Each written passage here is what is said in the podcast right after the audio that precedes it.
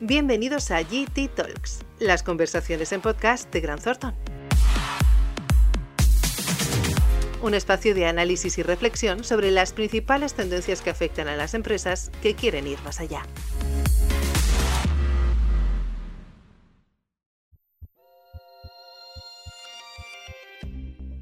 Hola a todos, bienvenidos a estos podcasts de Gran Thornton, unos podcasts a los que hemos denominado GT Talks Hoy queremos poner el foco en un sector clave para la economía española como es la automoción y la movilidad sostenible. Y para ello tenemos a una de las mayores expertas en esta materia en nuestro país que afortunadamente trabaja con nosotros en Gran Thornton. Ella es Mar García Ramos. ¿Qué tal estás, Mar?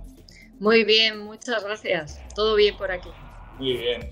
Eh, os cuento rápidamente que Mar García Ramos unió a nuestra firma a principios del año 2018 y posee pues más de 25 años de experiencia, tanto en proyectos para el sector público como privado. Es la impulsora del Plan España de vehículos con energías alternativas, que va desde el año 2015 al 2020, y ha impulsado también la creación del primer observatorio de movilidad sostenible en España, junto con la Fundación Ibercaja, entidad a la que también ha asesorado en la creación y puesta en marcha del proyecto Mobility City de Zaragoza. La consultoría que MAR desarrolla en Gran Thornton se enfoca hacia modelos de industria conectada 4.0 movilidad conectada V2X, que nos va a explicar ahora exactamente en qué consiste, y el desarrollo de estructuras comerciales y de venta online. Pues con Mar vamos a repasar a continuación los grandes retos de un sector que, aporta nada menos que un 10% al PIB nacional. ¿No es así, Mar? ¿De qué peso específico estamos hablando? ¿De qué cifras tiene la industria del automóvil en nuestro país? Pues eh, te resumo algunas de estas cifras que dan idea de la importante magnitud de la industria de automoción en España. Como bien dices, eh, algo más del 10% del PIB, un 9% de empleo directo y un 30% de indirecto, más del 90% de exportaciones y un 50% de la inversión privada en I+D. Me interesa destacar la importancia que supone esta industria en nuestro, país, entre otras cosas porque si estamos a, las puertas de un cambio de modelo industrial, el sector automoción es clave en todo ello. Y además eh, entendemos que ese modelo tiene que estar basado en eficiencia, solidez, flexibilidad y no vulnerabilidad, que luego iremos desgranando. Tú estás en contacto, Marc, con distintos clientes, tanto fabricantes, fabricantes de componentes y otros modelos de negocio, otras industrias que están confluyendo en la movilidad. ¿Cómo está afectando la crisis del COVID-19 al sector del automóvil? Pues la industria de automoción es uno de los sectores que claramente se ha ralentizado en el escenario actual. La producción de vehículos y su venta se han visto paradas, fábricas eh, paradas igualmente, multitud de ERTES, por no hablar de la situación en los concesionarios. Si nos centramos específicamente en las fábricas, lo que ha ocurrido ha sido una rotura de stock. Se han roto las cadenas de suministro. Esto es lo que ha pasado también en el sector sanitario. Hemos vivido semanas en las que no había suministro de EPIs para dar cobertura a las necesidades reales de esas primeras semanas de máximo azote de la pandemia. Pues en la fabricación de vehículos ha ocurrido una cosa similar. Las empresas fabricantes de vehículos cuentan con largas cadenas de suministro globales, redes de producción que están involucrando a decenas de países a nivel mundial. Esto ha sido decisivo para ese nivel de especialización tanto en productos, bienes o técnicas de nicho que ha supuesto importantes ahorros de costes en el sector, pero ha hecho a los países interdependientes. Se puede decir que hoy casi ningún país puede controlar al 100% su, su fabricación. Nos hemos situado en ese llamado modelo de éxito just in time. Pero bueno, la pandemia mundial ha llegado y ha desestabilizado este sistema global.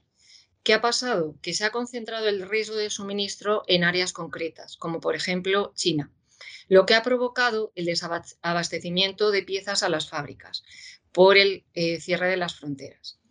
En una etapa anterior, los fabricantes hubieran podido acumular reservas de suministro cerca de sus fábricas para dar cobertura a la producción en un momento como este. Pero en esta etapa en la que vivimos de globalización, en medio de una pandemia global y con un modelo implantado just in time, el desabastecimiento de piezas y componentes para seguir produciendo ha tenido sus consecuencias. Y eso ha sido la clara rotura de stock que hemos vivido. ¿Y, qué van a tener que hacer a medio y largo plazo para mm, un poco solucionar este, esta rotura de stock y para seguir siendo competitivos? Pues mira, lo que se está viviendo y estaremos viviendo con mayor intensidad es la relocalización de fábricas, tanto de vehículos como de piezas y componentes. La relocalización es una clara consecuencia de estos problemas derivados de las largas cadenas de suministro distribuidas por diferentes países, como decía anteriormente. Y ese peligro de falta de suministro en momentos de máxima vulnerabilidad replantea esta relocalización. También es cierto que antes incluso de esta pandemia, muchas empresas ya estaban reconsiderando no depender tanto de otros países, bien por aranceles, por guerras comerciales o porque los costes ya no eran tan bajos como cuando se inició este modelo. Hoy ya estamos viviendo que algunos países, eh, concretamente sus gobiernos, están centrando sus acciones en relocalizar la producción de vehículos ante la crisis económica inminente y así preservar empleos, producción e I+D en el ámbito local, inyectando ayudas gubernamentales en las fábricas, donde además se apuesta por una fabricación de vehículos con motorizaciones sostenibles como son los eléctricos o los híbridos. Pero tenemos una ventaja competitiva como país que debemos de aprovechar. España tiene una excelente base industrial con un área de desarrollo próximo eh, que es el Magreb, por no hablar de todo el norte de África, y que nos acerca esas áreas de aprovisionamiento sin tener que depender de otras más lejanas.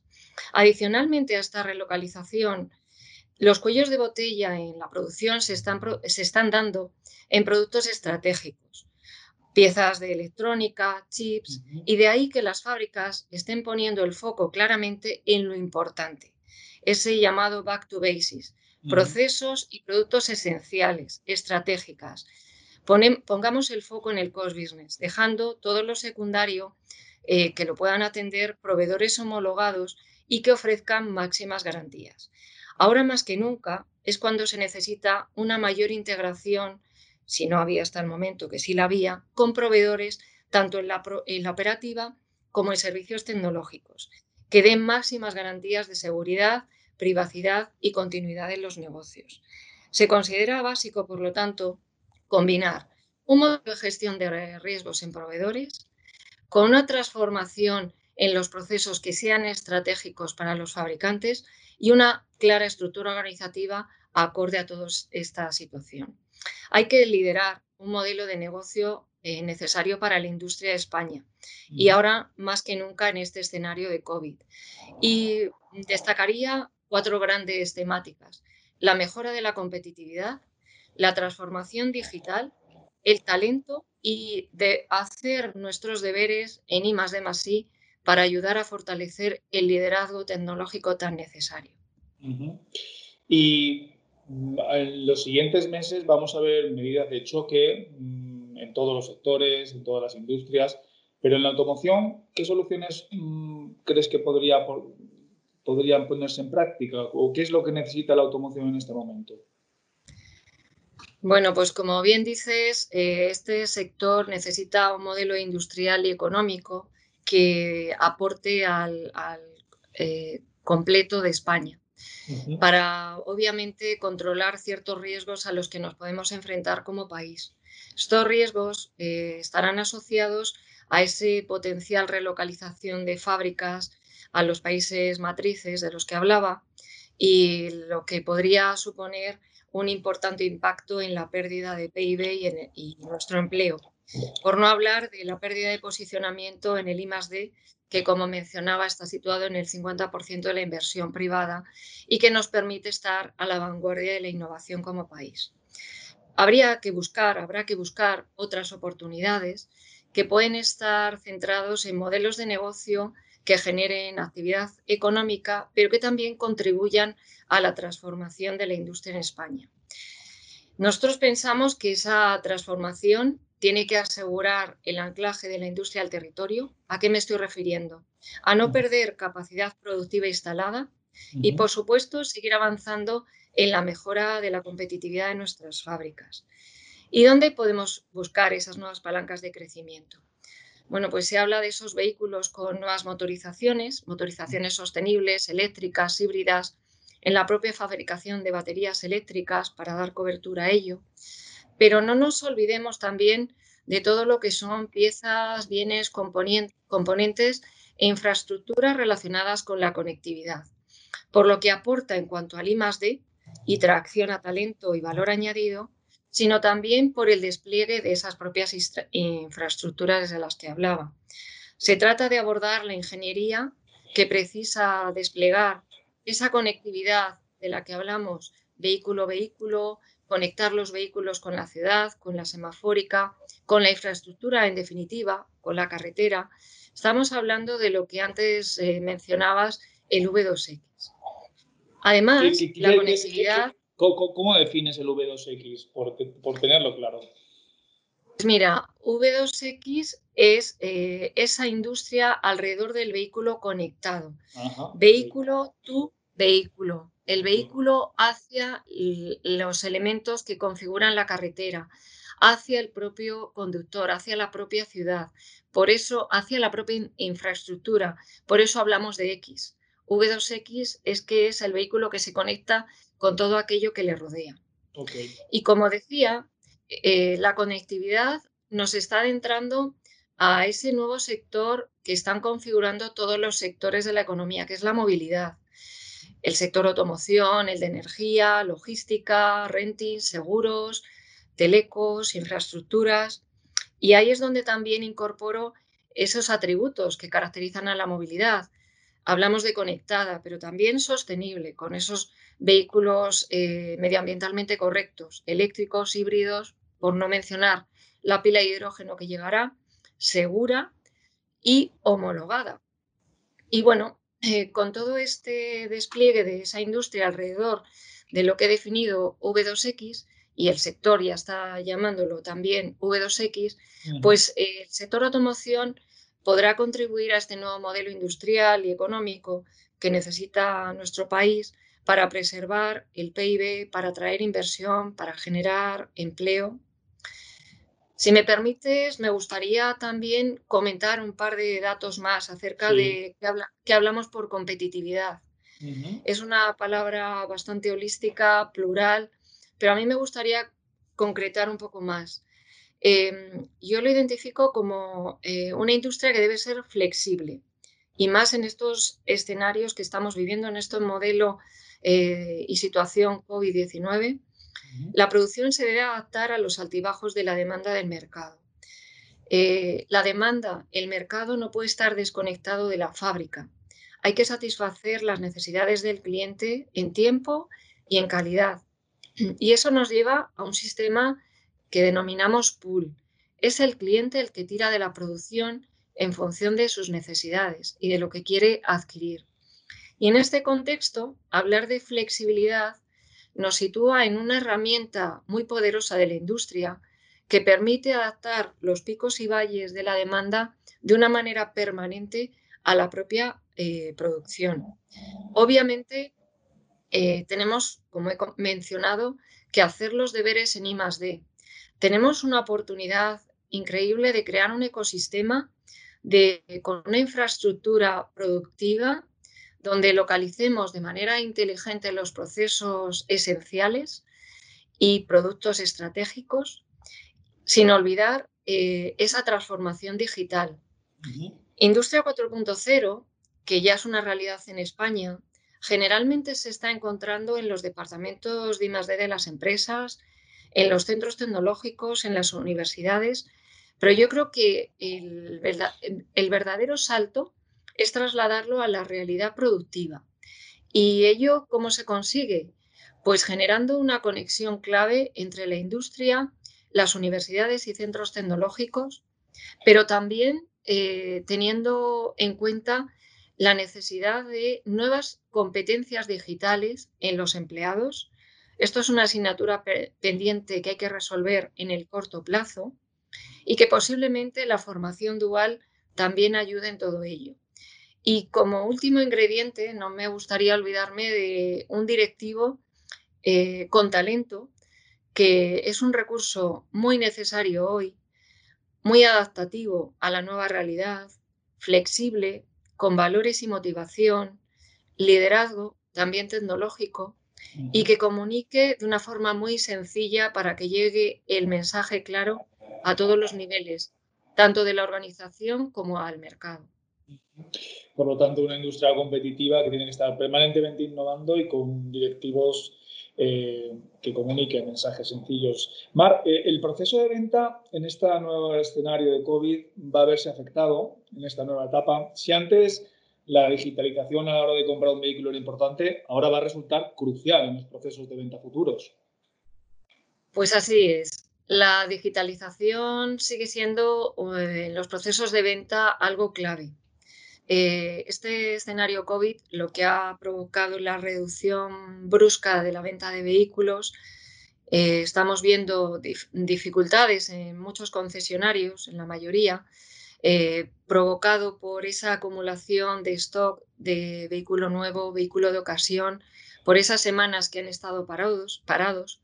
Y hoy eh, quizás su principal desafío es limpiar los stocks de la red, también controlar el vencimiento de sus deudas que bueno, la marca y sus financieras están apoyando y haciendo seguimiento muy estricto y algunos de ellos pues poniendo en marcha planes de reducción de gastos, principalmente gastos fijos. Pero la venta debe seguir. Y claramente la venta online continúa, esta vino para quedarse y COVID-19 no hace más que reforzarla si cabe. Pero también hay que saber eh, conectarse, comunicarse con este cliente que entra por el canal online. En ello, la transformación tecnológica en los concesionarios y en las marcas, obviamente, es una obligación. Está habiendo una rápida y constante evolución en la relación concesionario y cliente digital. El vehículo ha dejado paso al cliente. Este es el que está en el centro de todos los procesos y todas las decisiones que se toman dentro del concesionario. Es un cliente que interacciona con elementos digitales en todo el proceso de venta, por no hablar de la posventa. Eh, por lo tanto, quienes estén detrás de este cliente en las concesiones tiene que conocer perfectamente las herramientas digitales. Y este cliente quiere tener una experiencia única, diferente, la mejor. Y bueno, esto va a ayudar a la fidelización, obviamente. El futuro es ya, es hoy, y se espera que muy buena parte, por no decir la totalidad de las relaciones con el cliente se puedan realizar virtualmente, por lo que hay que aprender de una manera rápida todo ello. ¿Qué tienen que hacer los concesionarios? Pues yo creo que optimizar muy ágilmente sus estructuras digitales para mejorar esta relación, sin olvidar otros canales y asistentes, de tal forma que el cliente pueda tener una experiencia por todos los canales, esa experiencia que denominamos mm, omnicanal. Y no quería olvidar la necesidad de planes que estimulen la demanda, planes Renove, Movea, otros que estén por venir, que ayuden a eh, estimular esa necesaria compra de vehículos por parte de, los clientes. Antes del estallido de la pandemia, estábamos configurando un verdadero ecosistema de movilidad que estaba marcado por la colaboración entre distintas compañías. Esto es algo que tú nos contabas hace unos meses de forma existente. Y eh, compañías que creaban soluciones que tenían al ciudadano y al usuario de la movilidad en el centro. ¿Qué futuro le espera ahora a este sector, a este modelo de colaboración? Eh, bueno, pues efectivamente la movilidad ha ido ganando fuerza, eh, configurándose como un elemento vertebrador en el desarrollo de la economía y de las ciudades. Las ciudades empiezan a tomar una posición activa en, en esta economía y en este sector automoción y de movilidad. La movilidad también está poniendo a las personas y a las ciudades en el centro y a mí me gustaría comentar que ya no solo hablamos de movilidad vinculado al uso de vehículo, sino claramente a la necesidad de satisfacer nuestras necesidades de movernos, eh, no solo personas, sino también mercancías, datos, Por lo tanto, eh, está muy vinculado a ofrecer un servicio. Está claro que los ciudadanos quieren moverse en función de su demanda, no valoran tanto tener un vehículo como la libertad de poder utilizarlo cuando lo necesiten, independientemente de si hablamos de un patinete, del transporte público, de una bici. Y si algo va a marcar claramente el futuro de la movilidad es que el ciudadano se sienta cómodo y en todo ello, toda la cooperación entre sectores, que ya lo venimos viviendo, como decía, el sector automoción, el de energía, el de la logística, la infraestructura, la propia ciudad, es esa necesidad de cooperación público-privado. No puede haber una ruptura entre lo que hace el sector privado con lo que plantea el sector público. Tiene que haber una, una cooperación, una coordinación básica y gracias a ello se podrá terminar de configurar el ecosistema de esta movilidad que nos está requiriendo cambios importantes en lo que acostumbrábamos a pensar, a gestionar y una cuestión importante en cuanto a normativa y regulación del transporte, de las infraestructuras y más ahora en este marco COVID-19. Bueno, y no, por supuesto, no hay que olvidarse de que todos los modelos de movilidad nacen basados en la tecnología. Eh, porque el satisfacer de una manera rápida, inmediata, eh, con calidad las necesidades de los usuarios es gracias a la aplicación de Big Data, inteligencia artificial, IoT, que nos permite anticipar eh, decisiones, escenarios y tomar soluciones de manera rápida. Por lo tanto, también los cambios legislativos deben recoger estas inquietudes de convivencia y no solo en las ciudades, sino también en los entornos rurales. Vamos a vivir algo muy trascendente en aquellas ciudades que no están tan elevadamente eh, con una densidad de población. Y la conectividad tendrá que ser asequible en cualquier momento y en cualquier lugar. Quizá podríamos hablar de una movilidad donde todos los transportes, los medios de transporte estén conectados entre sí, obviamente también con la ciudad, y esto gracias a la tecnología y siempre, y siempre pensando en esas emisiones cero. Por lo tanto, si vuelvo a recordar la, estrategia V2X, aquí también forma parte eh, muy importante de, de algo que tenemos que tener en cuenta. Y por vez primera, estamos conectando la industria claramente con el mercado, porque el usuario, el cliente, el conductor, el ciudadano es el que está en el centro de todo el ecosistema, tanto productivo como de consumo. Lo acabas de comentar, emisiones cero. Precisamente para reducirlas, reducir las emisiones, el Gobierno ha presentado esta semana la Ley de Cambio Climático que establece una descarbonización hacia el año 2050. También hemos tenido en los meses anteriores pues lío con las fechas, ¿no? ¿Por qué es importante esta ley? Pues efectivamente, el objetivo que marca esta ley eh, de cara al 2050 es la utilización de energías renovables 100%, apuesta más aún por la movilidad eléctrica, con acciones eh, que impulsen vehículos sin emisiones directas en esa fecha, pero también pone objetivos intermedios. Por ejemplo, en el 2040, eh, turismos y vehículos comerciales ligeros nuevos tengan emisiones 0 gramos CO2 kilómetro, con todos los costes asociados y D que supone. También establece que los municipios de más de 50.000 habitantes cuenten con zonas de bajas emisiones como tarde en 2023, que es prácticamente ya, que se impulsen medidas de transporte público y otros como ir a pie o en bici. Y bueno, en este marco que define esta ley, hay que seguir trabajando hacia la eficiencia energética y la descarbonización. Obviamente estamos inmersos en atender a, un, planeta eh, pensando en las generaciones futuras y hay que empezar desde ya, como lo veníamos haciendo potenciando el uso de fuentes renovables de energía y todo ello imprescindibles en esas ciudades que estamos definiendo de futuro, sostenibles, interconectadas, seguras. Y me gustaría volver a incidir en la importancia que tienen las colaboraciones público-privadas. Eh, gracias a poder establecer estas coordinaciones, se podrán tener en cuenta puntos de, recogida de información, de necesidades de los usuarios que pongan en conocimiento eh, a los proveedores de movilidad qué necesita ese usuario, ya sean eh, proveedores públicos o privados.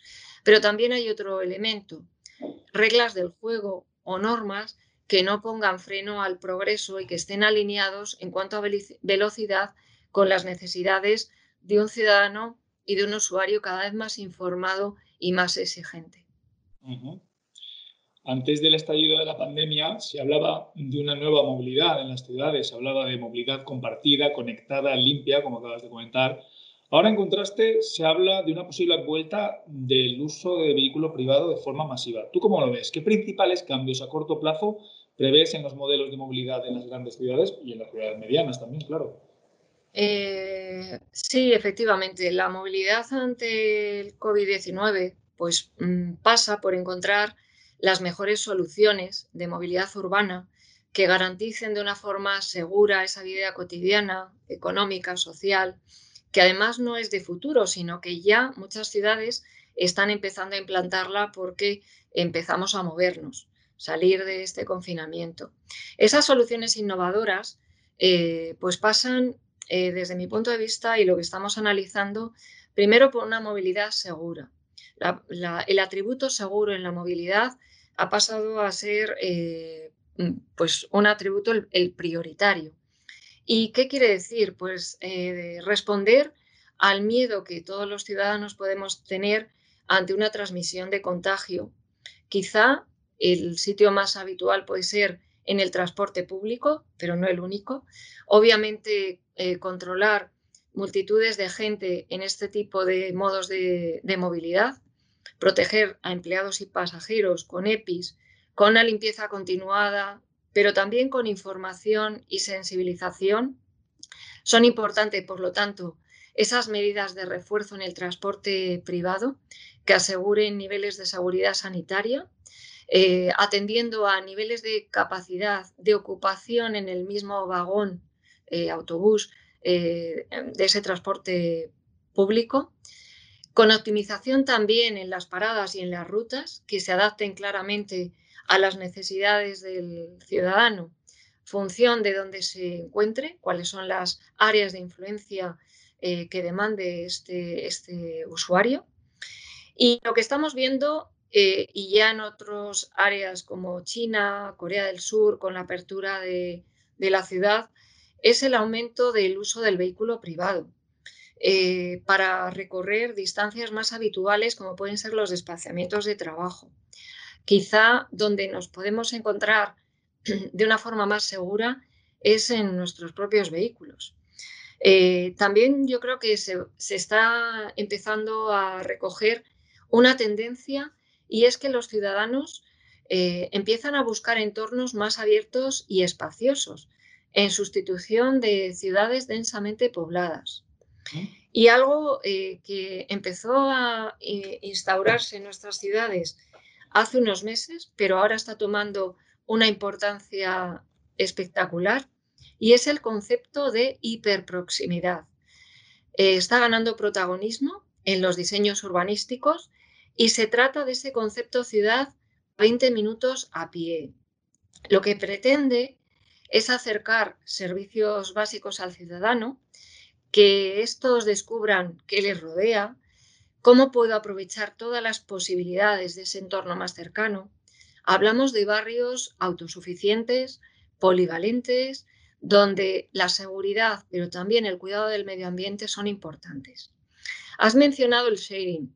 Efectivamente, eran esas nuevas soluciones de movilidad que de una forma eh, masiva se estaban imponiendo en nuestra ciudad bueno, pues ahora tendrán que implantarse atendiendo a medidas de limpieza y también a limitaciones de uso.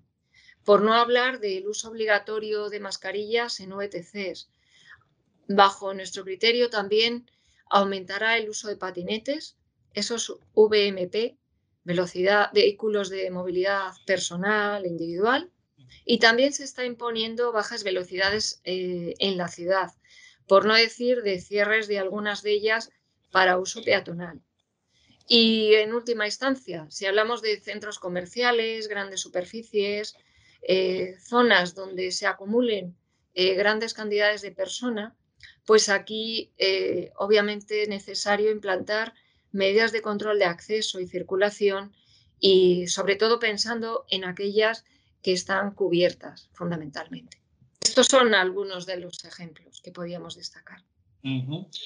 Pues muchísimas gracias, Mar, por todas estas previsiones y acertadas reflexiones alrededor del sector de la automoción y de la movilidad. La verdad es que es un sector que desde, que tuve el placer de conocerte me resulta fascinante. Es un sector en constante transformación que era muy protagonista antes de la pandemia y que ahora lo será todavía más a, tenor de tus explicaciones por la importancia que tiene si queremos de verdad tecnificar con valor añadido nuestra economía en los próximos años.